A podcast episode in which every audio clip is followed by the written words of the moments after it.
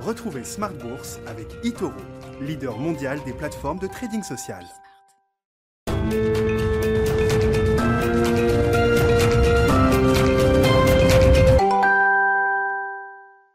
Et c'est reparti pour Smart Bourse, votre double dose quotidienne de marché en direct sur Bismart chaque jour à la mi-journée 12h30 13h et le soir la grande édition en fin de journée désormais pendant une heure à partir de 17h. Au sommaire ce soir, un début de mois de septembre positif et même très positif sur les marchés, sur les marchés actions européens en cette fin de séance. On a des indices en hausse de plus de 1%, en tout cas pour le CAC 40 à Paris.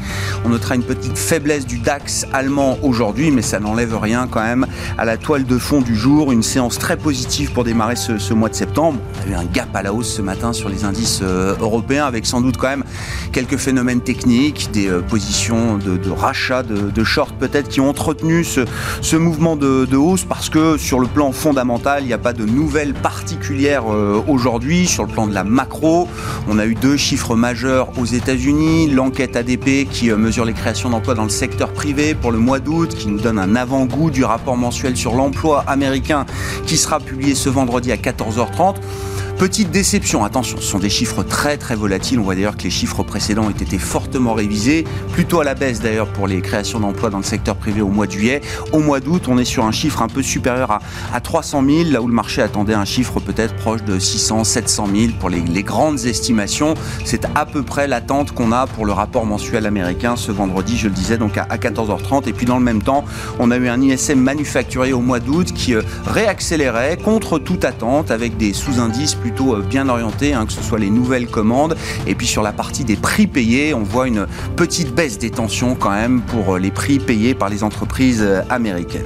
Voilà pour les statistiques du jour. On discutera de la Chine encore une fois ce soir. C'est l'obsession de la rentrée. C'est sans doute le grand sujet de la rentrée. Oublions quelques instants la Fed, la Banque Centrale Européenne, qui tiendront leur réunion de rentrée la semaine prochaine pour la BCE et fin septembre pour la Réserve fédérale américaine. Non, c'est bien la grande reprogrammation sociale en Chine qui occupe les esprits des investisseurs en cette rentrée. Et puis le quart d'heure thématique de Smart Bourse, comme chaque soir, on s'intéressera au thème de la robotique et de l'intelligence artificielle, une des stratégies de la maison Thematics Asset Management. Et c'est le co-gérant du fonds robotique et intelligence artificielle de Thematics AM qui sera avec nous en plateau à 17h45.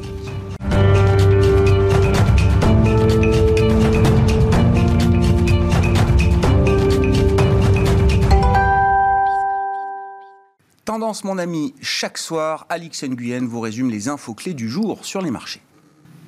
Sept mois de hausse d'affilée et toujours le même enthousiasme des investisseurs. La bourse de Paris évolue dans le vert euh, pour cette première séance de septembre. Une évolution qu'on explique entre autres par les achats du début de mois, un phénomène qui porte les valeurs telles que le luxe et les banques pourtant affectées ces dernières semaines. Même ambiance du côté des banques européennes qui se rapprochent de leur record. Les investisseurs ont donc décidé d'ignorer euh, les signes de ralentissement de la reprise économique pour se concentrer sur le maintien du soutien des banques centrales. Euh, spéculation est notamment faite sur de nouvelles mesures de soutien de la Banque populaire de Chine après l'annonce d'un ralentissement de la croissance du secteur manufacturier et d'une contraction dans celui des services dans le pays. On relève aujourd'hui une nouvelle sortie, celle de la présidente de la BCE, Christine Lagarde. Elle s'est entretenue avec le magazine Time. Elle y fait le constat d'une économie de la zone euro qui se relève de la crise du coronavirus et qui n'a, selon ses dires, plus besoin que d'un soutien chirurgical concentré sur les secteurs encore en difficulté. Sur le plan des statistiques, des chiffres décevants, ceux de l'enquête mensuelle du cabinet ADP. En août, l'économie américaine n'a créé que 374 000 euh, emplois, soit près de deux fois moins qu'anticipé par le consensus des analystes. Et puis une hausse inattendue pour le mois d'août, celle de l'indice ISM manufacturier. Il ressort à 59,9. Focus sur les valeurs. Pernod Ricard gagne plus de 3%. Le groupe français de vins et spiritueux fait état d'un résultat opérationnel courant annuel meilleur qu'attendu. De bons résultats dus à une hausse de la demande en Chine et aux États-Unis, elle-même stimulée par la levée des mesures de restriction sanitaire. 14 ans après son investissement, euh, Bernard Arnault sort du capital de Carrefour. Le PDG de LVMH a cédé ses parts de 5,7% pour environ 720 54 millions d'euros via sa holding Agache. Le titre Carrefour chute de plus de 4%. Corian gagne près de 4%. L'exploitant de maisons de retraite lance une émission d'obligations pour un montant maximum d'environ 330 millions d'euros. On termine avec l'agenda. Demain, euh, comme chaque semaine, le marché s'intéressera à l'évolution des inscriptions hebdomadaires au chômage aux États-Unis avant ceux publiés vendredi par le département du travail. Et en France, on découvrira les immatriculations de véhicules neufs au mois d'août. Alex Nguyen qui nous accompagne chaque jour dans Smart Bourse à 12h30 et à 17h sur Bismart.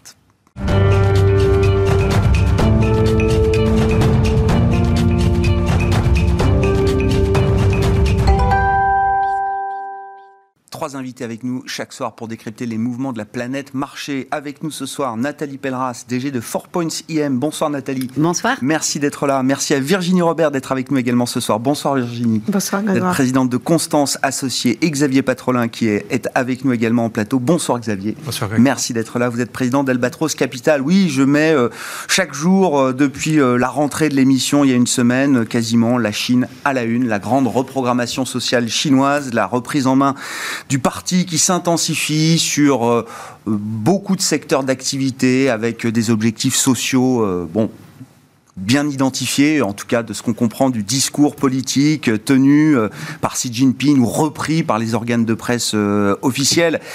ça soulève beaucoup d'interrogations, beaucoup de commentaires, et je crois que tous les investisseurs, quels qu'ils soient, sont quand même interpellés par cette situation chinoise. Il y a de la Chine dans tous les fonds globaux, internationaux, dans beaucoup de stratégies thématiques. Donc tout ce qui se passe là-bas est sérieux et concerne évidemment les euh, gestionnaires d'actifs euh, jusqu'ici en France et en Europe. Nathalie, euh, vos commentaires, j'ai pas de questions très particulières, enfin j'en ai plein, mais vos commentaires de rentrée sur cette situation chinoise. Est-ce que vous êtes surpris de l'intensité, de l'accélération de la reprise en main là qu'on peut vivre depuis quelques semaines maintenant? Non, c'est pas surprenant, parce qu'on ne peut pas oublier qu'on on est sur une économie de contrôle, euh, déjà, et que cette intention de redistribution des cartes, de rééquilibrage, euh, elle n'est pas nouvelle. Hein. Euh, le fait que on n'aime pas trop la richesse et tout ce qui peut aggraver les disparités, c'est pas nouveau. le fait qu'il y ait un contrôle sur tout ce qui peut être monopolistique et sur lequel la Chine perd un peu de mainmise, c'est pas nouveau non plus. Le fait que globalement, indirectement, ils s'attaquent à des secteurs euh, sur lesquels, qui sont des secteurs plus occidentaux, sur lesquels les applications, les jeux, les, jeux en ligne, tout ce qui, euh, tout ce qui est lié à un monde occidental qui ne correspond pas du, exactement beaucoup plus euh, jeune, ça non plus, c'est pas étonnant. Après, c'est la rapidité et surtout la violence avec laquelle ça a été fait, d'autant que personne réellement s'y attendait. Euh, le secteur, je prends l'exemple du secteur de l'éducation, mhm. euh, qui est un secteur sur lequel beaucoup de, de, la, la, thématique, la thématique de l'éducation, c'est une thématique assez intéressante pour le long terme. Et c'est vrai que qui n'a pas envie de contribuer, de gagner de l'argent en contribuant indirectement à ce qu'il y ait un meilleur niveau d'éducation et de formation mondiale. C'est un des objectifs de développement durable de l'ONU. Je crois que ça doit être le 3 ou 4. Exactement. Et premièrement. Deuxièmement, il y a peu d'acteurs, en fait, pour le jouer. Euh, ça, c'est pas, c'est pas un, secteur très très développé. Et l'éducation, les boîtes d'éducation en Chine, bah, elles ont un gros avantage, c'est qu'elles ont un marché cible monstrueux, et donc c'est des acteurs incontournables pour cette éducation-là. Et donc, imaginez que d'un coup, on a une, politique qui, en fait, change totalement la donne pour ces acteurs-là, euh, parce que on on est en train, en fait, sur l'éducation, typiquement, ça a été quoi? Ça a été de dire je ne veux plus que le soutien scolaire soit euh, réservé à une, à une classe qui ne je dire une classe riche. Mhm. Et donc, je n'interdis pas du tout c'est, les, les, boîtes d'éducation scolaire. En revanche, je demande que ce soit euh, à but non lucratif. Donc, c'est assez intelligent, mais c'est très violent parce que, en, fait, on n'est pas sur une interdiction sur quelque chose, on est non continu, mais euh, il faut que ce soit accessible à tous et donc euh, on, enlève l'inégalité. Après, il faut bien voir que pourquoi on se concentre tous aujourd'hui sur la Chine, c'est que euh, c'est pas qu'on veut être à fond sur cette zone-là, c'est que c'est une zone économique hum. dont on ne peut plus se passer. Hum. Aujourd'hui, un, gérant international, une, gestion de portefeuille, la Chine, c'est pas non seulement que la deuxième puissance mondiale, c'était le, le, poumon, le moteur de croissance, c'est le moteur des craintes quand le cycle se retourne, c'est le moteur de croissance quand ça reprend, c'est le moteur de tout en fait. C'est toujours l'éléphant dans la pièce. Exactement. Et donc, euh, euh, et après, ce qui se passe quand on regarde, après, on va faire tout table parce que sinon, il y a 100 questions, c'est que il y a, y, a, y a, différents mondes chinois, il y a différents euh, marchés de valeurs chinois. Quand on parle des marchés chinois et, et, et tout le monde pense, bien sûr, les valeurs, les, les Alibaba, les Tencent et autres. Et donc, euh, la vitrine, c'est quoi? C'est plutôt le Hang Seng, donc Hong Kong, mm -hmm. et le Nasdaq. Mais en fait, le gros de, de, de, de, ce sur quoi la Chine et le gouvernement chinois que veut promouvoir, ce qu'on appelle la catégorie de Chine d'action, Chine A, qui sont côté eux à Shanghai, des boîtes chinoises sur lesquelles en fait n'ont droit d'investir quasiment que des Chinois. Mm -hmm. Et là, ce compartiment-là a pas du tout le même, un, un gros impact en termes économiques au, au, au niveau aussi euh, mondial, euh, mais c'est pas la même vitrine euh, que d'Alibaba et Tencent. Et donc le gouvernement chinois, il est en train d'imposer des choses très fortes sur des, des valeurs vitrines. Ouais. Et, euh, Détenus essentiellement par des étrangers, des Américains, bah oui, par fait, exemple. Oui, exactement. Et euh, après, pas que, hein, parce qu'il faut, faut, bien voir que, que le premier marché d'Alibaba et Tencent, c'est quand même le, le, le secteur du jeu vidéo. Quand il, quand il impose sa, son changement de réglementation là, sur les jeux vidéo, qui peut paraître pour tous les parents ce qu'on disait avant, hein, une bonne chose de limiter le. euh, mais mais c'est un, un, le, celui qui est le plus pénalisé par ça, c'est un acteur chinois. C'est pas c'est pas des acteurs euh, américains. Donc c'est c'est petit... c'est une question. J'en sais rien. Je veux dire, est-ce qu'il va falloir faire attention aux effets de bord de cette politique de reprogrammation sociale en Chine sur des secteurs où le monde occidental a encore euh, son mot à dire Bon, les jeux vidéo, le luxe, visiblement, le luxe a souffert quand même de certaines déclarations euh, politiques euh, oui, bah, en Chine. Autant le luxe, le luxe, il y a vraiment un jeu de cause à effet. Parce que le luxe aujourd'hui, comme la Chine, c'est à peu près 30% des ventes des, des, des, gros acteurs de, du luxe, luxe, euh, maroquinerie, joaillerie, mmh. euh, spiritueux. Et, et donc, c'est sûr que une, toute, toute augmentation des taxes, euh, ça dépend encore une fois de quelle façon c'est fait. Si c'est de la taxe directement sur les produits, produits de luxe, là, ça peut être vraiment négatif pour ces groupes-là parce que la classe moyenne, y aura moins facilement accès. Ouais. Tout le développement ouais. de ces groupes de luxe, c'est par rapport à la future classe moyenne mmh. qui augmente son, son, niveau de dépenses plus que par rapport aux, aux, aux déjà très très riches. Alors que si c'est une taxe, un impôt sur les grosses fortunes, globalement, ils risquent de bien en tirer leur jeu. Donc le luxe, il, y a, il peut y avoir un impact économique, mais ça peut être aussi quelque chose qui, qui passe comme une lettre à la poste. Les jeux, les jeux là, c'est il n'y a a pas de question. C'est pas on peut pas se dire et, et demain c'est pas parce que la Chine a fait ça que les États-Unis vont imposer des règles euh, sur sur les jeux vidéo et sur la capacité des heures auxquelles les enfants américains ont le droit pas. de jouer. Sans doute pas, mais euh, la question de faire le parallèle avec la politique américaine, est-ce que la reprise en main de la tech chinoise par Pékin, est-ce que ça euh, donne des idées à d'autres? Est-ce que ça ouvre une fenêtre de tir peut-être pour une régulation des grands groupes technologiques américains? Ça, c'est différent. C'est une telle arlésienne, cette régulation des GAFAM, que j'ai l'impression que le marché n'y croit plus d'une certaine manière. Ça, par contre, oui, c'est vrai que ça peut avoir mmh. un, une incidence, le côté régulation des monopoles qui sont pas bon pour l'ensemble de l'économie, ça oui, ça peut avoir de l'effet écho. Virginie, quel, quel, type de conséquences qui nous concernent, qui vous concernent, vous, en tant que gérante globale hein, Vous avez différents types de fonds. Déjà, pour reprendre Quel votre... type de conséquences vous imaginez et l'analyse Non, mais la, la, première analyse sur les GAFA et sur le ouais. sujet, hein, parce que c'est quand même... Il y a quand même une grosse différence entre la Chine et les États-Unis. C'est que les décisions qui ont été prises, effectivement, par l'administration chinoise... Hein, euh, en, aux États-Unis, les décisions et les politiques antitrust, elles sont légiférées. Il y a un cadre légal. Bon, en Chine, on se réveille un matin, on a entendu la news qui est passée pendant la nuit. Ah ben, on a pu les, les jeux vidéo, c'est trois heures. La santé demain, peut-être que les médicaments, c'est tout à euh, un euro, il doit plus faire de, de profit, etc. Il n'y a, a, pas de cadre légal identique. Un état de droit, Donc, bien pas, sûr. Ben oui, mais c'est une très grosse différence. Je sais bien. Donc de dire ah oui, alors ce qui se passe en Chine, effectivement, les Gafa, oui, il y a un sujet, bien sûr, sur euh, le, le, le, le, sujet du monopole et les lois antitrust, et, etc.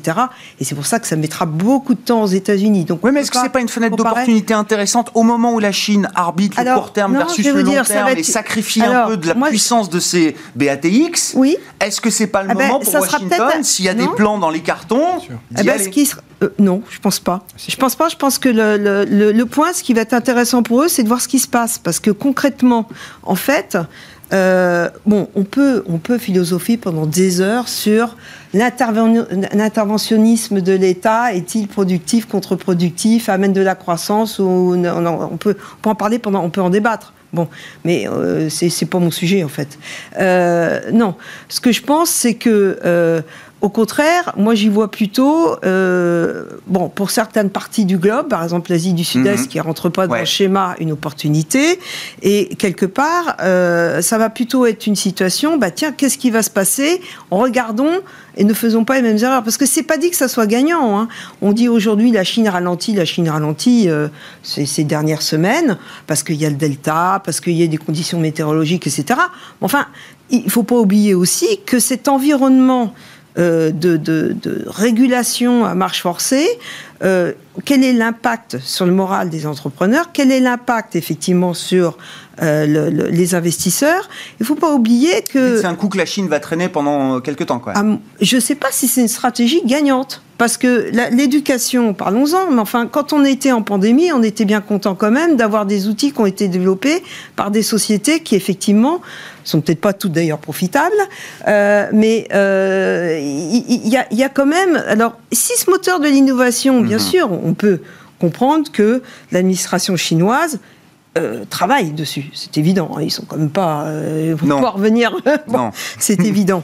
Mais il y a le côté investissement qui est quand même inquiétant. Il, faut savoir que les startups en Chine sont quand même largement aussi financées. par des VCs, alors les ventures capitalistiques, d'ailleurs ça porte bien son nom, n'est-ce pas? Mhm. euh, Et notamment américains je ne suis pas certaine que demain, ils y aillent de bon cœur. Et euh, les IPO, reprenons ces schémas où on ne pourra plus, euh, alors très contraignantes et peut-être pas permises. Euh, tout ça a démarré concrètement en mois de novembre dernier avec l'IPO avorté de Dante, hein, n'est-ce pas? Mhm. Si, il faut pas oublier que l'IPO, c'est quoi le but d'une IPO c'est quand même de redonner, oui, l'introduction en bourse, c'est de redonner la monnaie de sa pièce, comme on dit, aux, investisseurs de premier rang, compris les risques. Donc, ce que je veux dire, c'est que le en premier lieu, une porte de sortie pour les pour premiers moi, toutes ces régules, un, ah ça intervient et le coût du capital, le coût du capital en Chine est en train d'augmenter. Il ne faut pas croire que les entreprises chinoises sont, elles sont endettées. Alors on dit tous, oui, tout le monde dit, mais c'est pas grave parce que c'est de la dette domestique, c'est détenu par les banques chinoises. Donc ça, ça nous, c'est pas grave. Mais c'est quand même le coût du capital est quand même très important pour les entreprises. Mmh. Pas l'oublier et, c'est une, c'est le moteur pour demain. Donc moi je m'interroge. Et ça veut dire non mais c'est intéressant parce que ce qui se passe aujourd'hui, ça va avoir des conséquences de, de moyen long terme. Alors on dit souvent que le pouvoir peut avoir en Chine des horizons de temps euh, euh, de plusieurs dizaines d'années parfois. Donc, euh, je ne sais pas quels sont les, à quel type d'horizon de temps ils font référence quand ils se fixent ces objectifs sociaux. Mais vous dites, et la concurrence est un vrai moteur. Il y aura un coût à payer quand même la sur le court moyen moteur. Je ne suis pas sûr que euh, qu'un Facebook ou qu'un ou qu'un Google ou ait progressé aussi vite ces dernières années s'il n'y avait pas eu la concurrence qui est arrivée de la Chine. Mais il y a de l'intensité concurrentielle donc, en Chine aussi, euh, Virginie. Oui, mais si elle, est moins visible, et si elle est moins visible, et si elle est moins, si, si, du coup elle n'arrive pas, si on ne peut pas utiliser ces produits nous-mêmes hmm. en Occident et notamment aux États-Unis, euh, il faut il faut qu'il y ait ce moteur, cet encouragement, vous voyez cette courroie euh, qui est importante. Donc moi je me pose beaucoup de questions personnellement. Nous dans notre fonds de valeur internationale, on avait vendu tout ce qui était tech en décembre un peu euh, en décembre 2020, bah, parce qu'on a senti ah. que la, la régulation le régulateur qui intervient comme ça, on peut plus. 48 on heures est dans l'introduction en bourse de Financial, Pékin resserre la, glissant. Je veux dire, pour un investisseur, on ne sait pas ce qui peut se passer. Donc, si on n'a pas de visibilité, on est Pour vous, c'était déjà un signal ah oui, très fort. Absolument.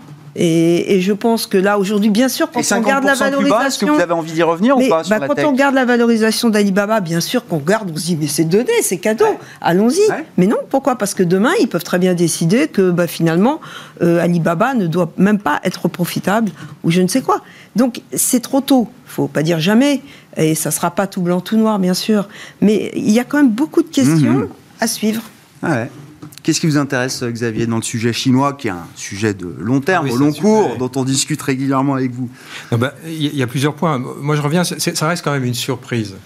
ça reste une surprise simplement parce qu'à l'origine, quand les réformes économiques, les premières réformes économiques de Deng Xiaoping sont mises en œuvre en 79, il y a le pari du côté chinois que la modernisation économique aura plein d'effets bénéfiques, pour la société chinoise. Donc ce pari-là a été gagné à aujourd'hui. Du côté occidental, il y avait, si ce n'est la certitude, en tout cas du côté américain, que progressivement, la normalisation économique, le rattrapage économique, serait suivi d'un rattrapage politique, institutionnel, géopolitique.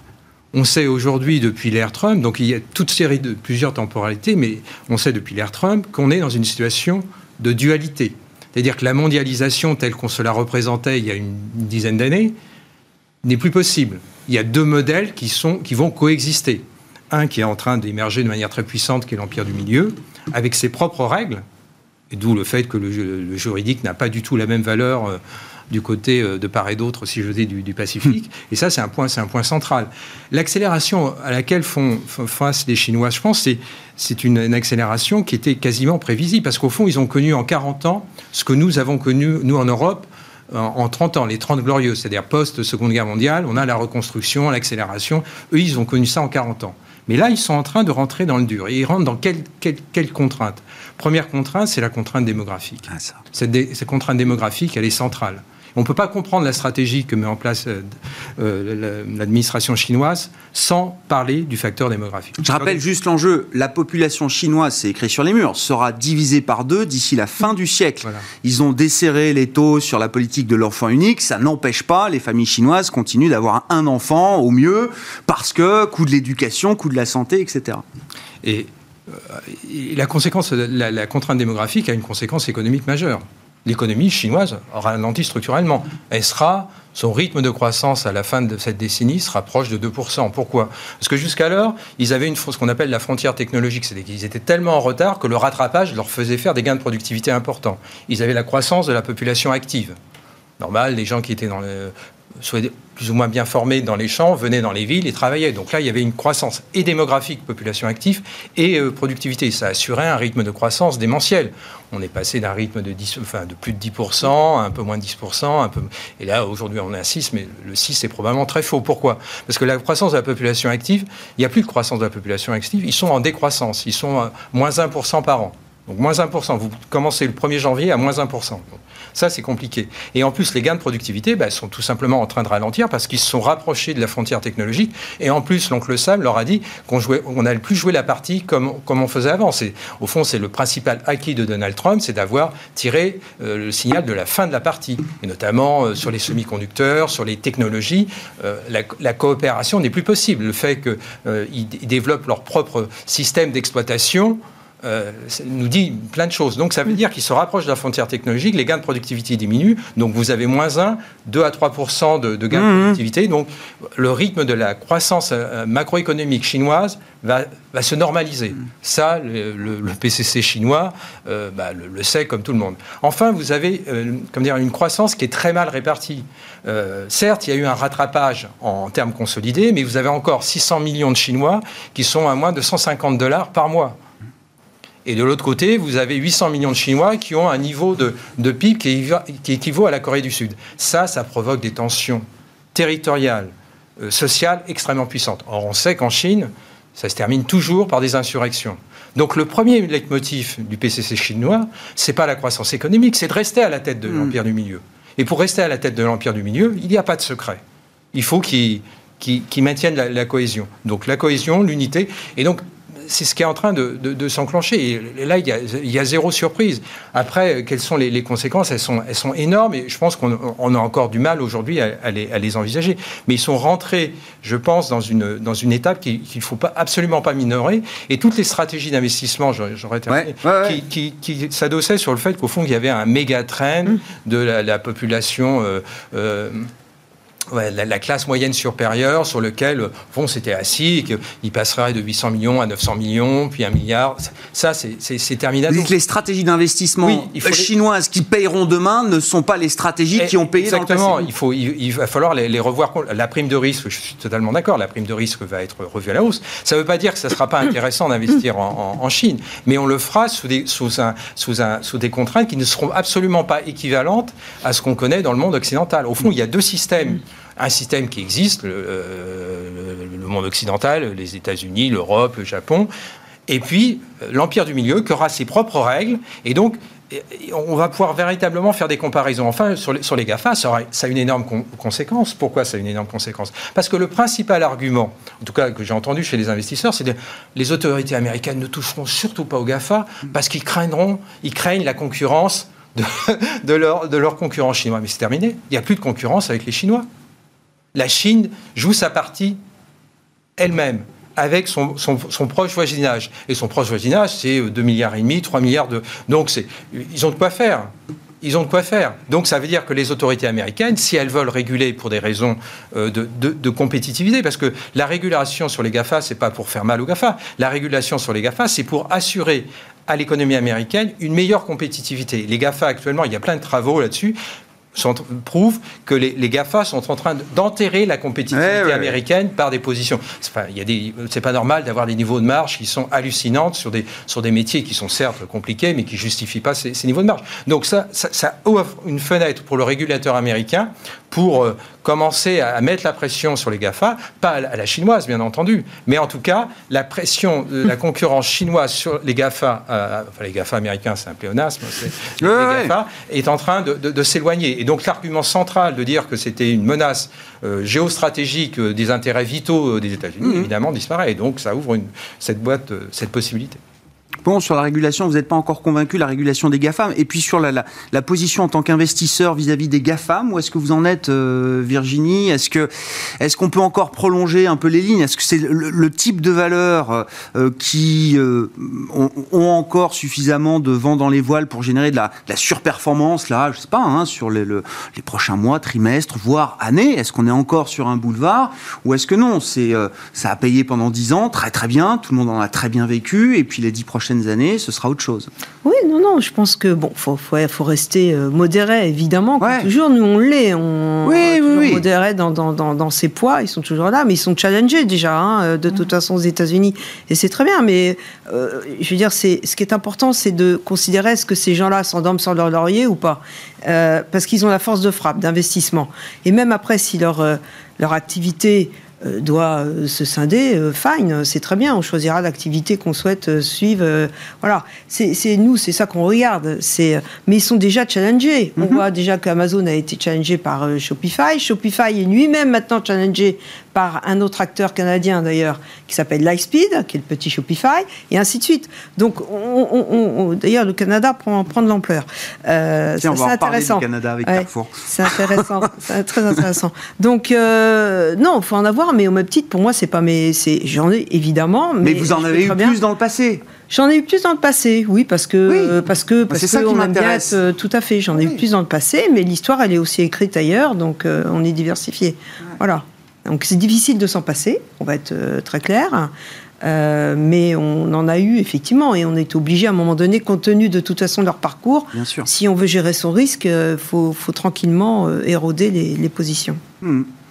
Oui, je voulais qu'on dise un mot de Carrefour quand même. Non, mais c'est, je me tourne vers vous, Nathalie. Je fais appel à votre carrière de stock. Par l'ancien franc, alors d'un coup, on parle de la française. Vous étiez spécialisé dans les situations spéciales, je me souviens, dans, une, dans une ancienne maison. Alors, je sais pas si Carrefour a une situation spéciale, mais en tout cas, c'est la situation du jour. Bon, Bernard Arnault, euh, alors qui était rentré il y a 14 ans euh, au capital de Carrefour, aux côtés de Colonie Capital, qui était un fonds d'investissement, toujours d'ailleurs, fonds d'investissement euh, anglo-saxon. Bon, il a liquidé la, la, la dernière participation, le reliquat de sa participation. Il a vendu donc euh, un peu moins de 6% du capital de Carrefour au prix de 16 euros, donc ce qui euh, explique d'ailleurs l'ajustement du, titre Carrefour qui retombe sur les 16 euros aujourd'hui. C'est une baisse de 4% pour euh, le titre Carrefour. ma question, est-ce que Bernard Arnault a raison de sortir du capital de Carrefour là, aujourd'hui, en ce moment? Là, je serais bien, incapable de donner une réponse là-dessus parce que je pense qu'il y a plusieurs éléments qui. De la même façon qu'il y a plusieurs éléments que je n'avais pas, forcément compris à l'époque, qui l'ont amené à rentrer dans le capital de, Carrefour. Il peut avoir cette diversification. Après, il faut bien voir que ça reste toujours un cas d'école, Carrefour, parce que c'était le value trap par excellence. Carrefour. Et c'est vrai que la distribution est un secteur qui est structurellement. Donc, tout ce que, donc imaginez que des valeurs dans la distribution peuvent se payer 25 ou 30 fois les bénéfices, ou bien fois de distribution très très spécialisée. Après, il y, a une réglementation qui a évolué sur ces, segments de la distribution, notamment en France, les, les marges arrières qui ont été interdites. Donc en fait, n'a eu que des effets de régulation négatifs. Un peu, c'est comme le secteur bancaire, en fait, on va mhm. dire. Le, on en parle plus. On a bien entériné que le secteur bancaire, en 15 ans, ils sont pris que de la régulation, plus de fonds propres, plus de contraintes.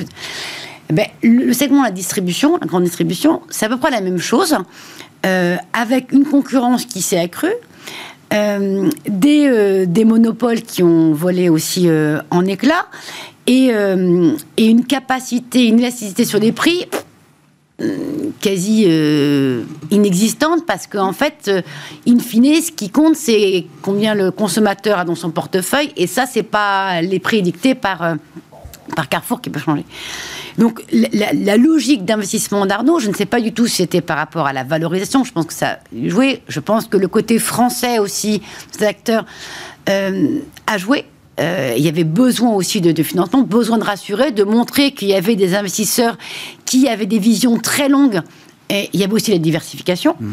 Euh, après, force est de constater qu'après coup, qu'est-ce qui fait qu'aujourd'hui il sort? C'est pas un besoin de cash.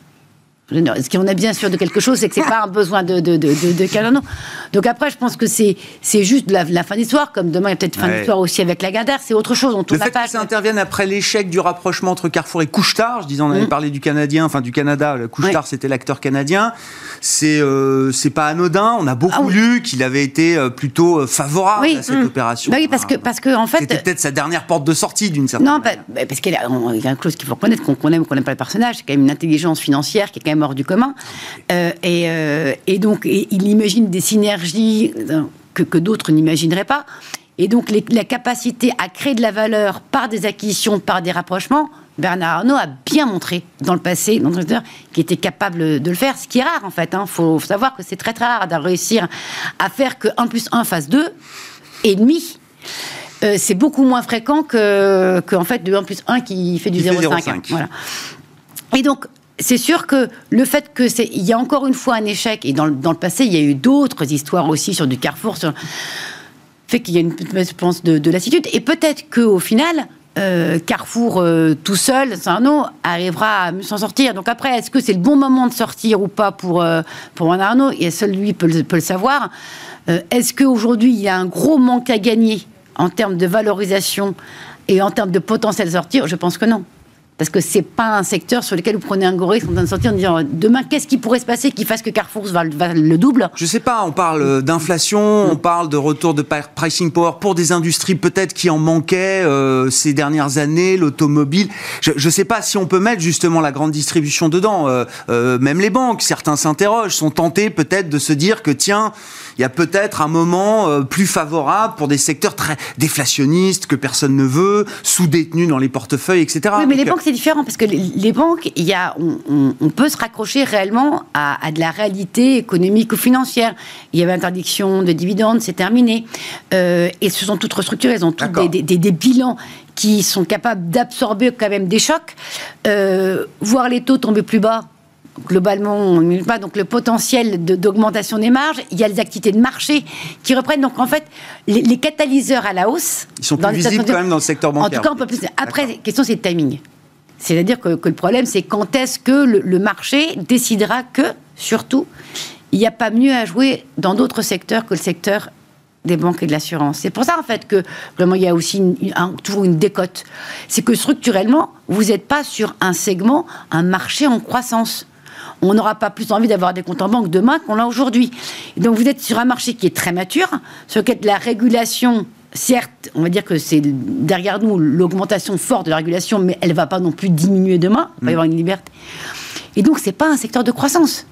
c'est pas un secteur de croissance. Les marges peuvent augmenter, mais le potentiel d'amélioration de marges qui sont sur un niveau bas, est-ce qu'il est suffisant aujourd'hui? Est-ce qu'il n'y a pas des secteurs pour lesquels vous avez de la croissance top line plus de la croissance des marges? Et qui sont quelque part un peu plus glamour, plus sexy pour, euh, pour investir. Voilà. Moi, le jour où Virginie Robert aura des banques, alors là, ce sera l'énorme signal d'alerte. Ça y est, le, le, le, sentiment de marché s'est totalement retourné vis-à-vis du secteur bancaire. C'est quoi cet acteur canadien? Parce que ça m'intéresse. Parce que Shopify, vous nous en avez parlé, vous m'en avez parlé il y a déjà quelques années, et euh, à l'époque, euh, pas grand monde connaissait. C'est euh, brésilien, c'est ça? Enfin, c'est Non, c'est canadien, Shopify. Ah, c'est canadien, Shopify Absolument. aussi. Tant pour moi, bah, vous voyez. Et alors, c'est quoi l'autre acteur canadien là qui est en train d'émerger? Euh, Lightspeed. Voilà. Et qui fait Qui quoi fait, alors bah, qui fait aussi du, du- du- de l'accompagnement euh, de, de la digitalisation pour le commerce. Alors, plusieurs segments, hein, ça va de, de, de- de l'accompagnement des petits commerces. Alors, ils avaient une- acteur B2B, lui. ils, ils avaient une spécialité euh, au départ sur la restauration, en fait. Avec, euh, oui, c'est du B2B, hein, c'est du B2B, voilà. Mais ça a déjà beaucoup monté, Grégoire, donc... Oui, C'est non, mais c'est pas juste pour le coup C'est de déjà bourse, c'est cher. pour comprendre et, et C'est connaître les Non, mais ce que je veux dire, c'est qu'il y a, mais non, mais euh, et les banques, euh, pour revenir sur les banques.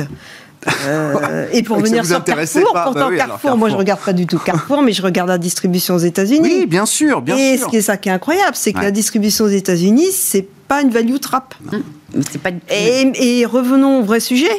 C'est que euh, c'est pas des sujets et tout ce que euh, ce que ce qu'a évoqué Nathalie est tout à fait vrai, dis-tu. Euh, mais il faut pas oublier un sujet, c'est qu'il y a eu des, euh, des changements absolument incroyables et de se poser la question comment on fait pour euh, avoir l'adhésion du consommateur et de celui qui va faire qu'on va on va être euh, plus profitable et avoir une croissance du chiffre d'affaires, etc. Et pour moi, Carrefour de ma je, je regarde pas le dossier, mais enfin, moi, il me semblait qu'en tant qu'utilisateur, euh, j'étais pas forcément, c'était pas forcément la vraie satisfaction. Donc, je pense que c'est ça. Et le, en fait, faut pas oublier, une entreprise, il y a un management, il y a un capitaine et euh, il y a des stratégies. Voilà. Et moi, c'est ça qui m'intéresse, c'est les stratégies. Les banques, elles sont challengées. euh, il peut y avoir de très bons capitaines dans les banques, mais elles sont tellement challengées aujourd'hui de part et d'autre sur leur, euh, sur toute leur, euh, leur livre d'activité que c'est très compliqué. Voilà. Xavier, bon, je, si vous voulez me dire un mot de Carrefour, de la value, pourquoi pas Et puis je voulais qu'on dise un petit mot quand même des banques centrales, enfin de ce que j'appelle le changement de rythme là, de la rentrée. euh, la macro euh, se modère un peu, euh, le policy mix est en train d'évoluer. En tout cas, les, les signaux, les inflexions sont là devant nous. Oui, non, sur, sur Carrefour, non, ce qui est étonnant, c'est le, le prix d'entrée, le prix de sortie de, de, J'ai vu prix moyen, prix moyen d'entrée 47 euros Voilà. il y a 14 ans. Donc ça veut dire quand même que quelqu'un de remarquablement intelligent, comme tu le signalais, a loupé des choses. Oh, il a pris des coupons, Oui, il a pris oui, des oui. dividendes, Oui, oui, il a avait- d'actions, j'imagine. Je Mais pense qu'il est, il- il- il pas à si on- si on compare les autres investissements qu'il a fait, Oui, non, non, non, je pense que la compensation est largement non. Il a- le droit, de celui-là. Il a le droit à son gadin aussi. Oui, comme quoi c'est un secteur qui a quand même été exposé à des mutations extrêmement profondes et que même en étant insider, même avec son niveau de sophistication analytique, il s'est fait prendre, enfin, il s'est fait rattraper par la patrouille. Euh, et donc euh, voilà, donc euh, non, Carrefour, c'est quelque chose, c'est un objet intéressant du point de vue de- du repositionnement. C'est Carrefour, c'est un objet monolithique, euh, monoformat, mondialisation galopante, et qui d'un seul coup, en 10-15 ans, doit passer au multicanal, euh, affronter des, des- des acteurs qui n'existaient pas comme Amazon il y a une vingtaine d'années. Euh, oui, une vingtaine, une grosse vingtaine d'années. Et donc, c'est pour ce- cette entreprise qui est une entreprise d'hommes et qui à un moment comptait, enfin, je sais pas, Carrefour, on parle d'un objet euh, au sens social du terme qui euh, devait avoir pas loin d'un demi-million de, de- de- de salariés. Enfin, Ouais. c'est Ah ouais. dans le- dans le- dans la- dans l'échelle mondiale, ça commence Je crois à que c'est le plus gros employeur privé de France. Oui, voilà, mais même euh, à l'échelle mondiale, ça, ça Ouais, ouais. se regarde. quoi. Donc, euh, c'est une, une situation. Walmart a été très longtemps le plus Ah oui, gros c'est des, employeur c'est des mondial. situations euh, complexes. Mais bon, il y a Et le fait qu'ils sortent, c'est un bon Bah- ou un mauvais signal pour Carrefour euh, L'action Carrefour Bah, Là, ça baisse aujourd'hui. hein, mais- je, pense que c'est. euh, Bon, il y a une réaction aujourd'hui, mais c'est un, non-sujet. Oui, c'est un non- non-sujet, ouais. Euh, et il ne faut pas en tirer de conclusions euh, hâtives sur la valorisation de Carrefour. Hmm. J'aurais même plutôt vu le, le prix d'entrée, j'aurais plutôt tendance à être, pour le coup, assez contrarié. Mais Change- il faut, faut tenir la position. Changement de, Oui. changement de rythme. euh, après le- le- les pics de, de croissance, euh, place à la modération, la normalisation récession, inflexion des, politiques monétaires et budgétaires. En tout cas, voilà, la discussion est là, les, les signaux commencent à être envoyés par ceux qui sont le, plus certains, convaincus que c'est le bon moment de le faire. Est-ce que ça met les marchés à risque particulièrement en cette rentrée? Euh, oui, ça les, met, ça les met un peu à risque. Parce qu'en définitive, on axe complètement sur, le, la politique monétaire. Donc la politique monétaire va évidemment jouer, un rôle avec le, tapering aux, États-Unis. Mais ce qui me semble le plus important, c'est la combinaison qui existait jusqu'alors entre la politique monétaire et politique budgétaire qui va se, déformer. Si on prend les, États-Unis, euh, les États-Unis, on a un déficit budgétaire sur 2021 de, de 16% prévu en 2022 de 9%, mm-hmm. ça mm-hmm. fait une contraction de 7 points de PIB. Mm-hmm. Donc ça veut dire que la politique budgétaire américaine va devenir en 2022 restrictive par rapport à 2021 de 7 points de PIB. C'est énorme. Alors vous allez me dire, il y a zéro problème si, euh, entre-temps, il crée 5 mm. à 6 millions d'emplois, la demande privée. Oui, mais c'est pas sûr. Mm. Et donc la combinaison euh, du tapering, qui est au fond quelque chose d'assez soft, et d'une politique euh, budgétaire qui va quand même taper dans la contrainte, va, avoir un effet sur la croissance américaine. À l'inverse, en Europe, c'est plus tardif. Euh, nous, on a la montée en puissance euh, du, Green Deal qui, va quand même se mhm. déployer, euh, même si ce n'est pas la, puissance américaine qui va se déployer sur les, sur les prochaines années.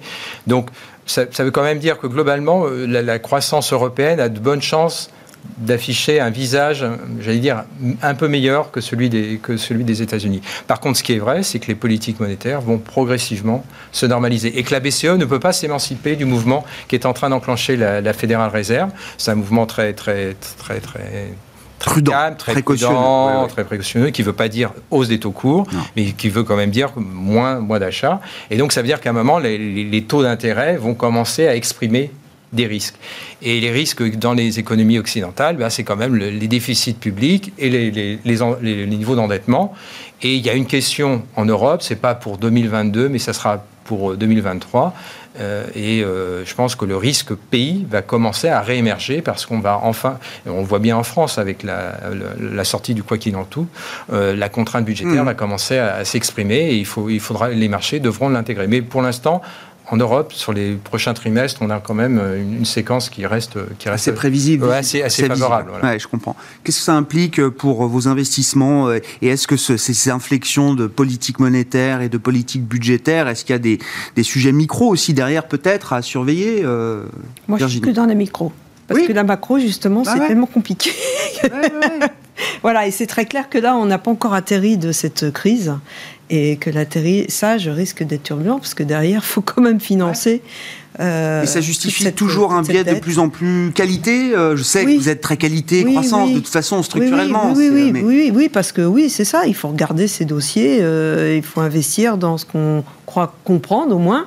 Euh, où on a une certaine visibilité. Mmh. Euh, c'est d'ailleurs tout le monde ce matin disait ah ben les marchés chinois ont bondi, l'Asie a rebondi, etc.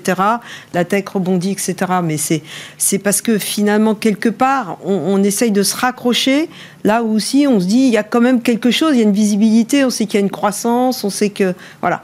Donc euh, je, je, je, pense que ça sera euh, toujours le cas, parce que pour moi, la croissance, euh, le ralentissement de la croissance est, est, là, un peu partout. Mm. Il ne faut pas croire à une croissance fantastique, il ne faut pas oublier que ce n'est pas une croissance naturelle quelque part, hein. c'est une croissance qui a été euh, ça, ils enfin amplifiée mm. par, par effectivement ces politiques monétaires, ces politiques budgétaires qui, qui ont été essentielles, bien évidemment.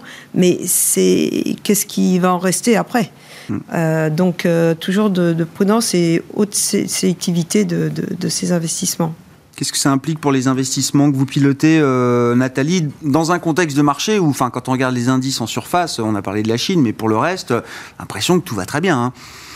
Oui, bah, c'est assez logique parce que après, ça, masque quand même des grosses disparités. Hein. Le mois d'août a été quand même assez aussi assez bizarre cette rotation sectorielle où en fait c'est un peu contre-intuitif ce qui, ce qui se passait. Pourquoi? On est revenu vers quoi? Bah, Parce qu'en fait, en milieu de quand, il y a eu un peu les, les, les, tensions sur euh, euh, sur les taux et, et, et, normalement qui aurait dû euh, défavoriser dans un marché un peu qui, qui, suit les valeurs de croissance un peu plus, plus chères, au final, la santé s'en est bien sortie plus pour le côté visibilité, euh, hein, et c'est plus les cycliques qui ont souffert. Alors après, on peut dire que les marchés ont anticipé que les PMI allaient être mauvais, mais je pas ça. en, revanche, ce qui se passe depuis quelques mois montre bien qu'il y a des timings de diversification et des timings où il faut être plutôt concentré. Euh, les deux dernières années qu'on a eues, mm. il y a eu quand il fallait de la qualité, puis après il fallait du... Là, euh, il faut vraiment être un peu présent partout. Parce que honnêtement, c'est vrai que la croissance devient plus molle, quoi qu'on fasse, on peut incanter, ça ralentit un peu de tous les côtés, et qu'il n'y a que en diversifiant qu'on peut euh, un peu amoindrir la problématique du timing qui est quand même euh, la grosse contrainte de base. Mais les résultats des boîtes hein, étaient quand même bons, bon. tout secteur confondu. Mm. Après, il y en a qui sont fragiles par rapport au coût matière, au coût tout ça. Est-ce que pour autant il ne faut pas être dessus? Non, je pense pas. Euh, parce qu'au contraire, elles ont une capacité à mondier. Et puis, c'est des acteurs avec des secteurs très très visibles de consommation. Mm-hmm. Est-ce qu'il y a des valeurs chères à avoir en portefeuille? Je pense que oui, parce qu'il ne faut, faut, pas, quand on regarde un PE, donc, hein. ce qui est important, c'est est-ce qu'il y a la croissance de, du résultat de lieu de learning. Donc, tant qu'il y a la croissance du résultat, il n'y a pas de problème. La règle, là, aujourd'hui, c'est un peu de cash et surtout beaucoup de diversification sectorielle pour pas être trop pro-cyclique ou trop pro-croissance. Merci à vous trois. Merci d'avoir été les invités de Planète Marché ce soir. Nathalie Pelleras, DG de 4.cm, Virginie Robert, présidente de Constance Associée, et Xavier Patrolin, président d'Albatros Capital, étaient nos invités dans Smart Bourse.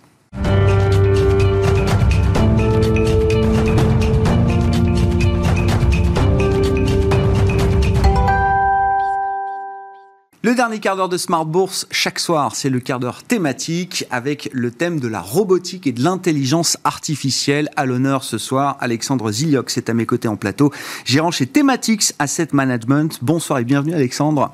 Bonsoir. Thematics AM qui développe euh, plusieurs stratégies thématiques, dont la euh, stratégie robotique et intelligence artificielle. Vous euh, co-gérez cette stratégie chez Thematics Asset Management. Oui, faisons le point un peu sur cette, cette thématique et commençons peut-être peut-être par la poche intelligence artificielle. Il y a quelques années en arrière, euh, j'ai l'impression que c'était une, niche d'investissement un peu obscure encore à l'époque. Et c'est vrai que on le voit de plus en plus dans notre quotidien de consommateurs, de citoyens. L'intelligence artificielle se développe partout, dans tous les secteurs, avec des usages et des applications de, de plus en plus nombreuses. Donc j'imagine que pour un investisseur sur ce sujet-là, bon, on vit euh, une belle époque. Absolument, c'est vrai qu'on a un certain nombre d'opportunités d'investissement qui se présentent et comme vous l'avez très justement souligné, euh, l'intelligence artificielle pénètre vraiment tous les segments de notre économie et notre vie quotidienne également.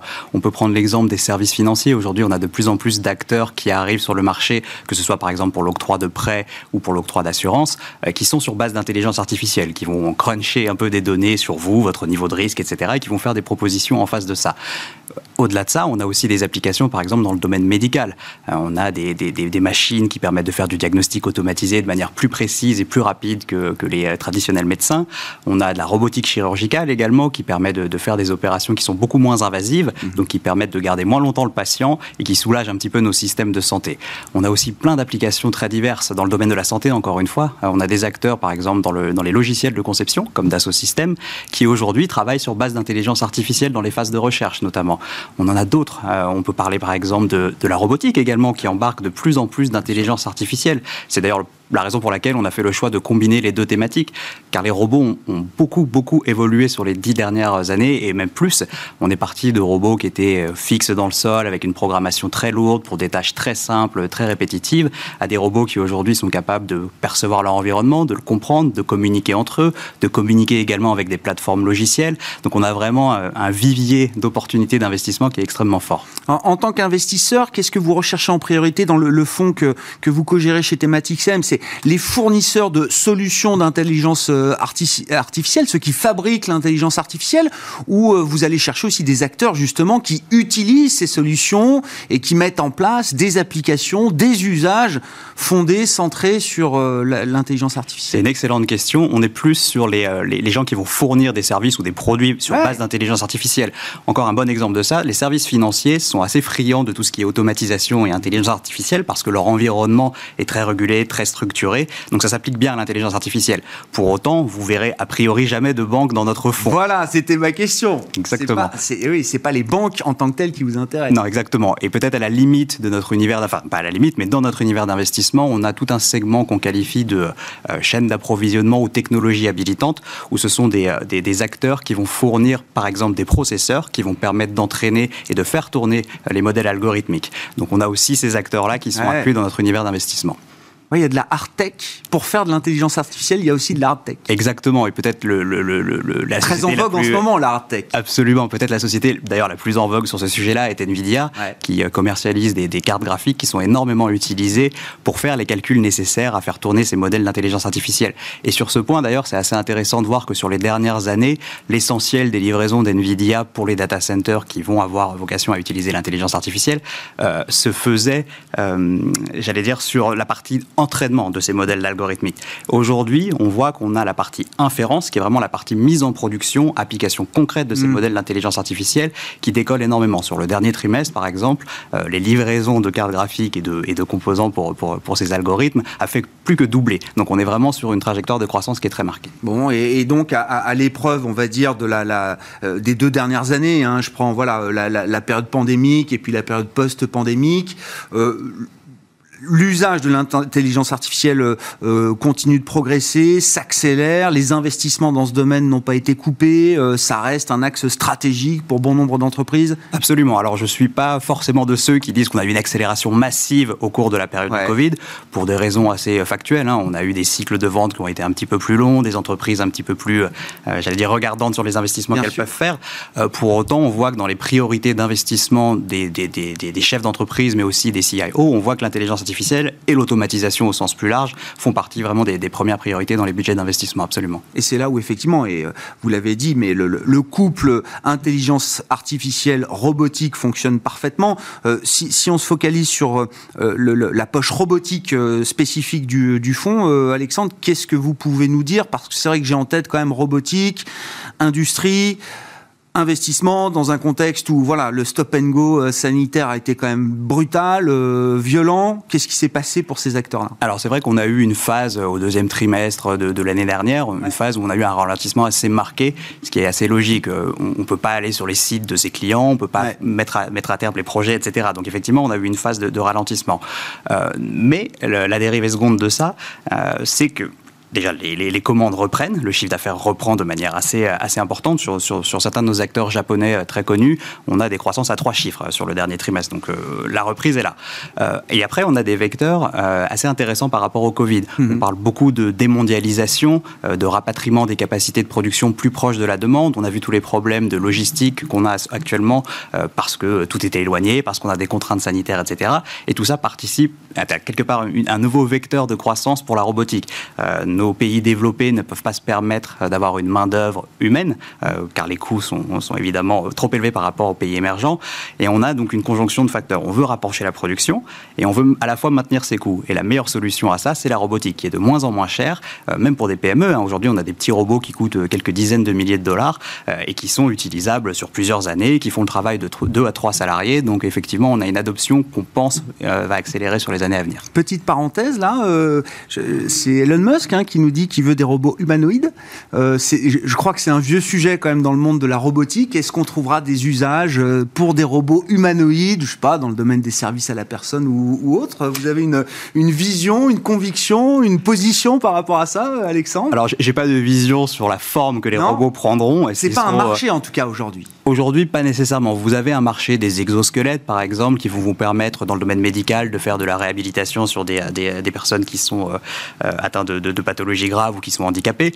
Euh, J'ai discuté d'ailleurs cet après-midi avec une société qui, qui, qui, a vocation à commercialiser un exosquelette qui va être utilisé, par exemple, par des opérateurs de logistique. Bien sûr, pour des travaux de force, etc. Bien sûr. Exactement. Alors après, est-ce que euh, le, le, robot de 2050 sera forcément sous forme... deviendra un humanoïde demain?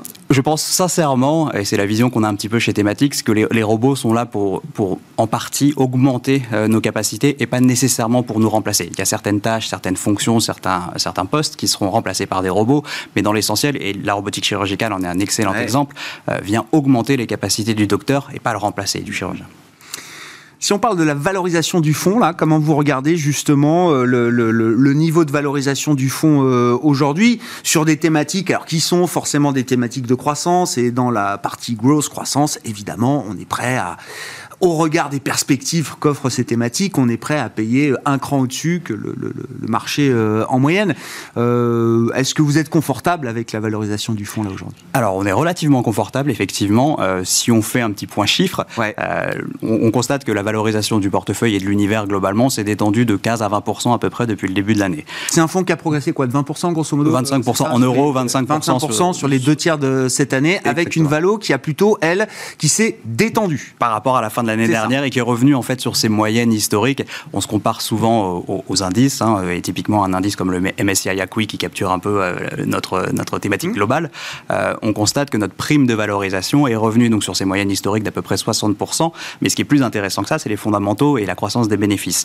Euh, là, on constate qu'on a eu une inflexion assez forte en relatif, encore une fois, à cet indice. En début d'année, on était grosso modo à 20-30% de, de prime, donc de croissance mmh. supérieure à l'indice. Aujourd'hui, on est de retour à 90%. Alors, c'est lié en partie à des révisions bénéficiaires positives dans le portefeuille et en partie à l'effet euh, base de comparaison qui s'est un petit peu calmé euh, avec euh, certaines industries qui, ont, qui avaient des bases de comparaison très simples, pensez à l'hôtellerie, aux loisirs, mmh. etc., qui étaient capturées par les indices globaux.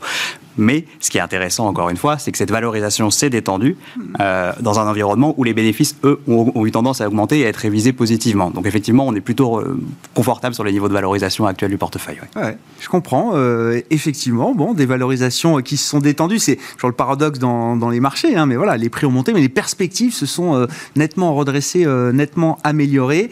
Euh, voilà donc pour ce fonds Thematics Asset Management dédié à la robotique et à l'intelligence artificielle que vous co-gérez chez Thematics AM. Merci beaucoup Alexandre d'être venu nous voir ce soir, Alexandre Ziliox, donc Merci beaucoup. gérant chez Thematics AM qui était avec nous pour parler de ce sujet robotique et intelligence artificielle. Voilà pour Smart Bourse ce soir. Très bon début de mois de septembre sur les marchés en Europe en tout cas, particulièrement pour le CAC 40 avec une hausse de plus de 1% à l'arrivée ce soir pour l'indice parisien, au-delà des 6750 points en clôture. Suite demain évidemment, on se retrouve dès 12h30 en direct sur Bismart.